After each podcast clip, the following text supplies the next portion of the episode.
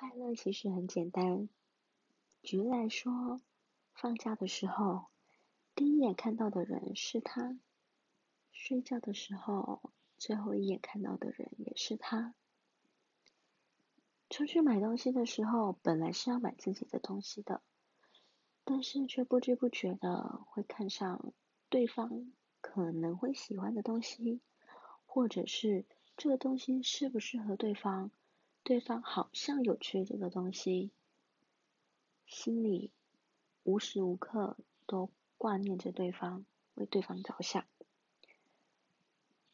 最重要的是，如果两个人。